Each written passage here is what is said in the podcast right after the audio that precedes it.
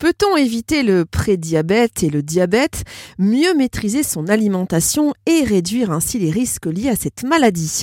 Docteur Marc Delière, médecin nutritionniste. Docteur, euh, quels sont les principaux symptômes du prédiabète?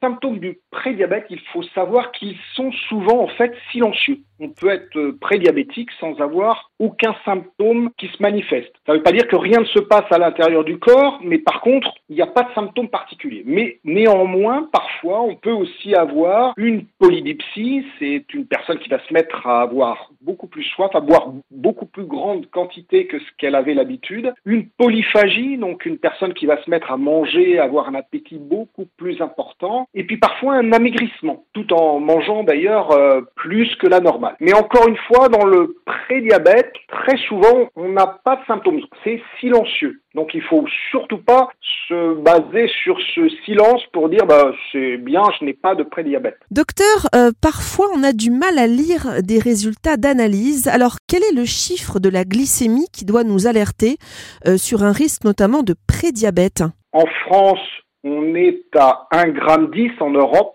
par litre. Dès qu'on dépasse 1,10 g, on est considéré comme prédiabète.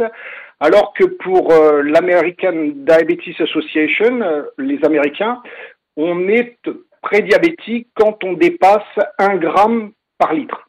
Donc moi, c'est en fait euh, la mesure que je retiens pour mes patients, 1 gramme par litre. Je déclenche à ce moment-là toute une série de tests, de négociations aussi avec euh, mes patients, avec mon patient prédiabétique pour euh, l'aider à changer en fait un certain nombre de choses. Docteur, est-ce qu'un prédiabète est obligatoirement la porte ouverte à un diabète ou pas forcément? Alors, un prédiabète euh, se transforme en diabète surtout si on change absolument rien de son mode de vie.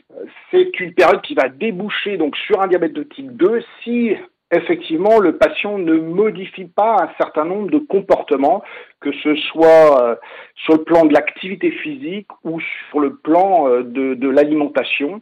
Euh, réduire en particulier les, sucres à index glycémique élevé. Et donc, c'est une négociation, là encore, qui passe par des discussions entre le médecin et le patient pour euh, aboutir à ces changements nécessaires pour éviter euh, d'évoluer vers un diabète de type 2. Alors concrètement, quels sont les principaux facteurs de risque euh, de déclencher en fait un prédiabète? Alors les principaux facteurs de risque, eh bien, on a les antécédents familiaux. Quand dans la famille on a ses parents qui sont diabétiques, eh bien effectivement il va falloir faire encore un petit peu plus attention. Et puis il y a aussi les notions d'obésité. Quand la personne euh, est en surpoids, voire en obésité, eh bien le risque de, de, prédiabète est beaucoup plus important.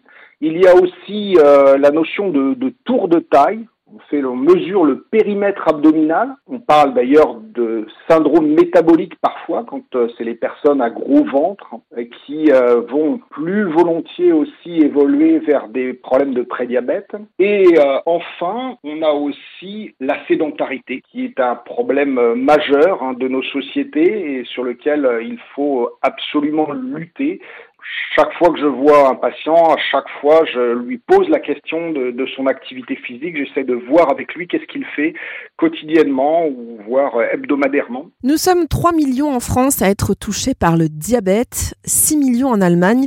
Et aux États-Unis, eh bien, ce ne serait pas moins de 30 millions de personnes qui seraient diabétiques tout de même.